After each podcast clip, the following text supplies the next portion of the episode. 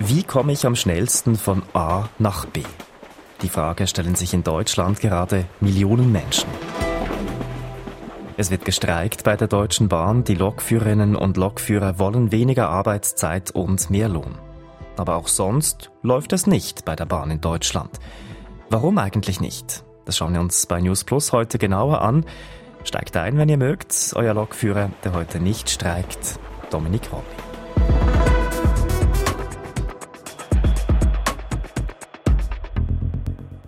Habt ihr sie auch schon gehört, diese Geschichten über umständliche Reisen mit der Deutschen Bahn?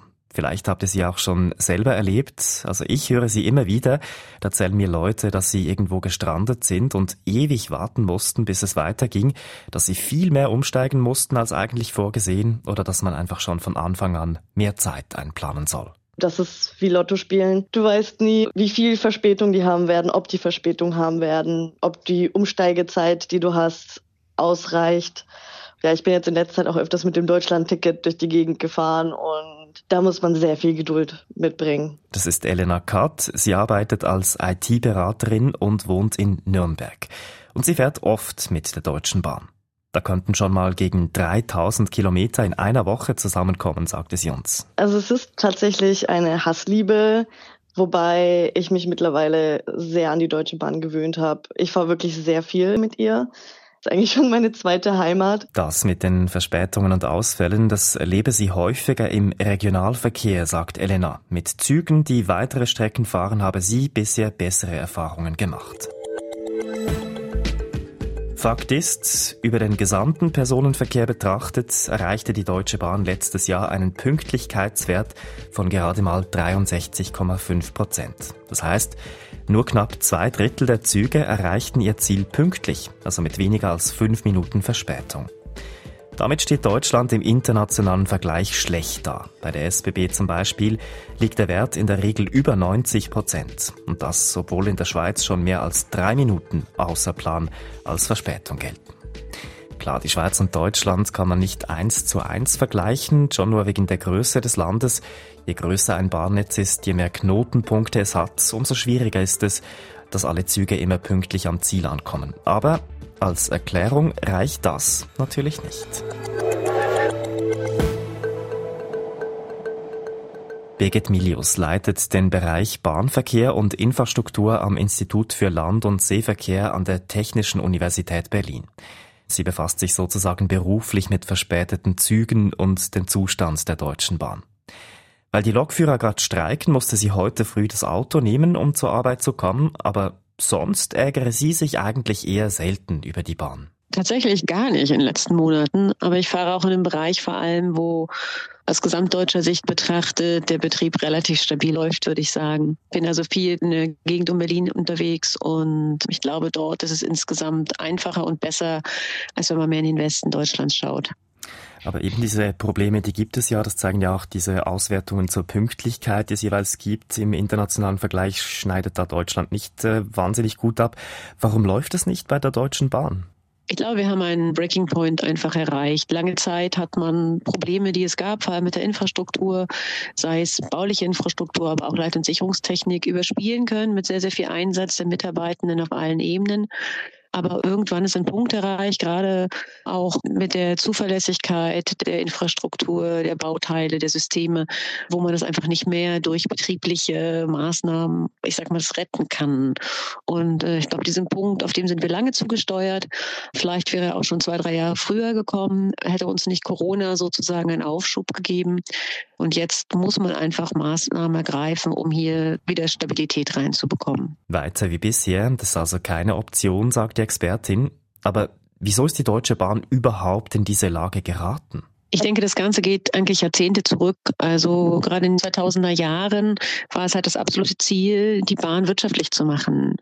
Und ich denke, das wissen Sie in der Schweiz sehr gut. Infrastruktur ist teuer. Infrastruktur, die man vorhält und dann vielleicht nicht immer benutzt, ist teuer. Das heißt, ein Ansatz war hier, dass man Infrastruktur zurückgebaut hat Und dann ist natürlich das, was noch da war in Infrastruktur, höher belastet worden. Das ist sicherlich ein Aspekt. Durch die rückgebaute Infrastruktur haben wir weniger Flexibilität in dem Netz gehabt. Dadurch wurde es auch immer schwieriger, Baumaßnahmen oder Instandhaltungsmaßnahmen durchzuführen. Und es war sicherlich auch hinsichtlich der Finanzierung ungünstig, da die Finanzierungsmechanismen ein Neubau mehr oder weniger begünstigt haben im Unterschied zu einer Unterhaltungsmaßnahme. Dass das Schienennetz zurückgebaut wurde, das war eine Konsequenz der Bahnreform. Die wurde 1994, also vor 30 Jahren eingeführt. Ganze 16 Prozent des Streckennetzes wurden damals zusammengestrichen und Birgit Milius hat's gesagt, danach wurde jahrelang zu wenig investiert. Die Systeme wurden immer älter und störanfälliger. Ich würde gar nicht mal so von veralteter sprechen, sondern das Problem ist, dass das, was wir haben, einfach instand gehalten werden muss. Es muss genutzt werden, es muss ausgetauscht werden, sei es Weichen, die ausgetauscht werden müssen, weil sie sich halt einfach ganz regulär abnutzen. Dass wir Gleisfreimeldeanlagen haben, die, die fehleranfällig sind, aus welchen Gründen auch immer. Das können technische Probleme sein, das kann System systembedingte Probleme sein. Ich würde es gar nicht mal nur auf eine Veraltung schieben, sondern wirklich darauf, dass wir mehr Instandhaltung machen müssen. Und wenn wir Instandhaltung nur in den Sperrpausen machen können, ist es halt einfach schwierig gewesen in den letzten Jahrzehnten. Und dadurch hat sich dann so ein Instandhaltungsstau einfach herausgebildet. Mit unangenehmen Folgen eben wie Stellwerkstörungen, technischen Pannen an den Zügen und so weiter. Davon kann auch Elena ein Liedchen singen. Was ist denn so das schlimmste Erlebnis, wenn du ein bisschen zurückdenkst, das du mit der Bahn hattest? Also im Nachhinein betrachtet lacht man da ein bisschen drüber, währenddessen war es nicht so lustig.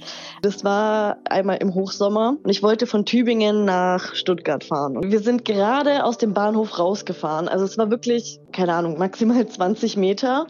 Klimaanlage ist ausgefallen und der Zug ist nicht mehr weitergefahren weil ähm, es auch irgendwie eine technische Störung am Zug gab. Dann kam die Durchsage, dass wir nicht weiterfahren können. Und das Problem ist aber, der Zug kann nicht rückwärts in den Bahnhof zurückfahren. Das heißt, es muss ein Zug aus Stuttgart nach Tübingen kommen und den Zug diese 20 Meter wieder zurückschieben. Das heißt, wir saßen eineinhalb Stunden in diesem Zug gefangen, 20 Meter vom Bahnhof entfernt und wir durften nicht raus und die Klimaanlage war ausgefallen.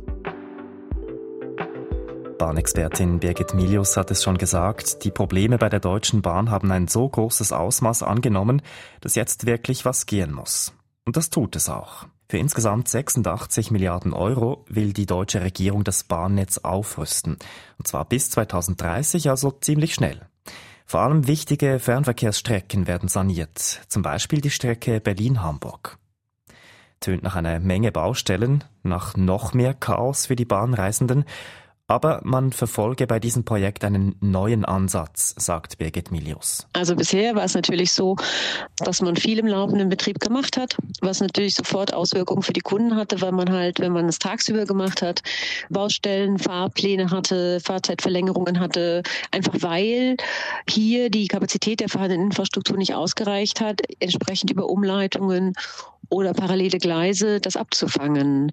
Dann ist man in die Nächte reingegangen, aber Sie wissen selbst, denke ich, auch in der Schweiz, wie schwierig es ist, ich sage mal so, Firmen zu finden, die nachts arbeiten.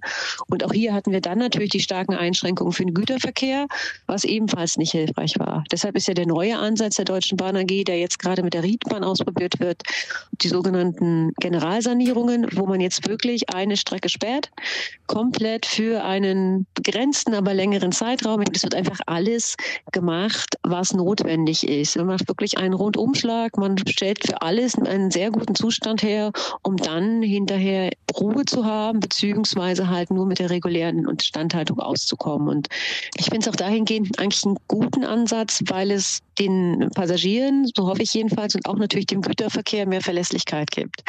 Weil sie sich mehr darauf einstellen können und sie wissen, es gibt eine fünfmonatige Sperrung, es gibt Pläne für Umleiterverkehre, für Schienenersatzverkehre und man kann sich darauf einstellen. Keine Pflasterli-Politik, also kein Flickwerk, sondern eben eine Komplettsanierung. Es ist halt der Versuch, hier kurz und sehr intensiv eine signifikante Verbesserung zu schaffen und vor allem dann Stabilität auf der Strecke. Also stellen Sie sich vor, Sie pendeln von A nach B und Sie haben jede dritte, vierte Fahrt einen Ausfall, weil halt eine Weiche nicht zur Verfügung steht, weil ein Stellwerk nicht funktioniert, dann ist es für sie deutlich ungünstiger, als wenn sie wissen, okay, ich habe jetzt fünf Monate, da muss ich mich drauf einrichten, da weiß ich, worauf ich mich einlasse, aber nach den fünf, vier Monaten habe ich halt eine Stabilität. Wir haben jetzt viel über die Infrastruktur gesprochen. Das ist ganz sicher auch das Hauptproblem bei der Deutschen Bahn. Aber wie in der Schweiz herrscht auch in Deutschland Fachkräftemangel.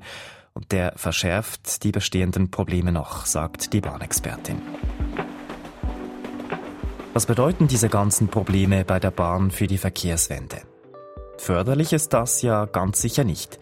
Als ich Birgit Milius darauf angesprochen habe, hat mich Ihre Antwort doch irgendwie überrascht. Gerade das, was jetzt kommuniziert wird im Rahmen des Streiks beispielsweise oder auch grundsätzlich, wenn ich halt immer nur Beiträge höre, dass alles schlecht ist und was alles nicht funktioniert, schaffen wir es auch nicht, die Menschen davon zu begeistern, Bahn zu fahren. Wie gesagt, ich hatte in den letzten Monaten in dem Sinne keine negativen Ereignisse. Ich habe ganz verschiedenen Ersatzverkehr aktuell, aber der funktioniert. Das ist halt ein Bus, das macht nicht so viel Spaß. Ich fahre viel lieber Bahn als Bus.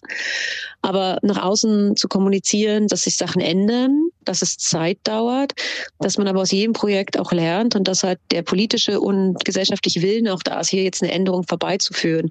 Ich glaube, das müssen wir viel, viel stärker kommunizieren. Bloß wenn die Leute statt den Zug dann wirklich wieder das Auto nehmen, dann bringt das ja auch nichts. Heute Morgen musste ich halt ins Büro mit dem Auto fahren aufgrund des Streiks und ich habe natürlich auch Verspätung gehabt und ich hatte auch keine Ahnung, wie viel Kilometer Stau und Stopp und Go.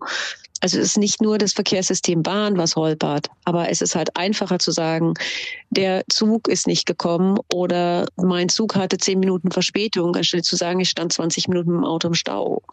Also hier müssen wir viel mehr dran arbeiten, zu sagen, ja, es ist vieles nicht gut, Vieles funktioniert gerade nicht. Wir müssen sagen, dass die Menschen, die im Zug arbeiten, halt nicht die Ursache sind, ganz sicher nicht, und zeigen mehr, wo sich was Sachen verändern und wie man als System daraus lernt und besser wird.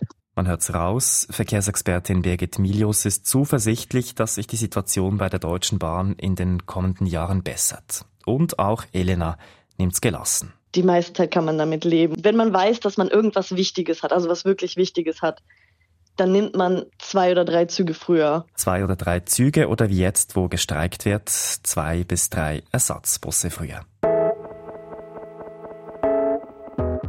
Habt ihr auch schon einen Horrortrip erlebt mit der Deutschen Bahn? Und was denkt ihr über das Bahnsystem in der Schweiz? Ist hier wirklich alles besser? Sagt es uns per Mail an newsplus.srf.ch oder schickt uns eine Sprachnachricht auf 076 320 10 37. Wir freuen uns. Lea Sager hat diese Folge produziert. Mitgearbeitet hat Can Kilacegil und ich bin Dominik Rolli.